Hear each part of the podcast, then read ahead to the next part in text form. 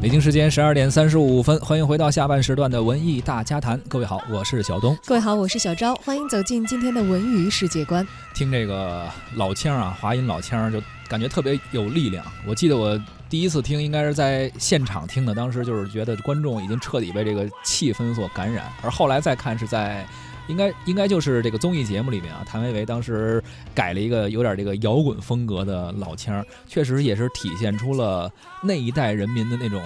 呃这种质朴的同时又非常有力量的一种音乐的感觉。哎，八百里秦川啊，所孕育的，呃，人民的情感，一方水土养育一方人嘛，对他们的艺术的形式，在什么地方就会出什么样的艺术，包括音乐，而特别是这种带唱的这种音乐，是啊老百姓这个茶余饭后啊，或者是呃耕作之余啊，最能够体现自己生活的一种表达的形式。而今天咱们关注的呢，哎，不是音乐，而是文学啊，小说。呃，贾平凹最近新出了一本小说《山本》，它是以秦岭深处一处名为呃窝镇的一个小镇为起始啊，讲述了杨家棺材铺童养媳陆菊人从娘家带来的三分胭脂风水宝地，被不知情的公公赠予了他人，而其中引发的这么一个从小人物吧看这么一个大历史背景的这么一个故事。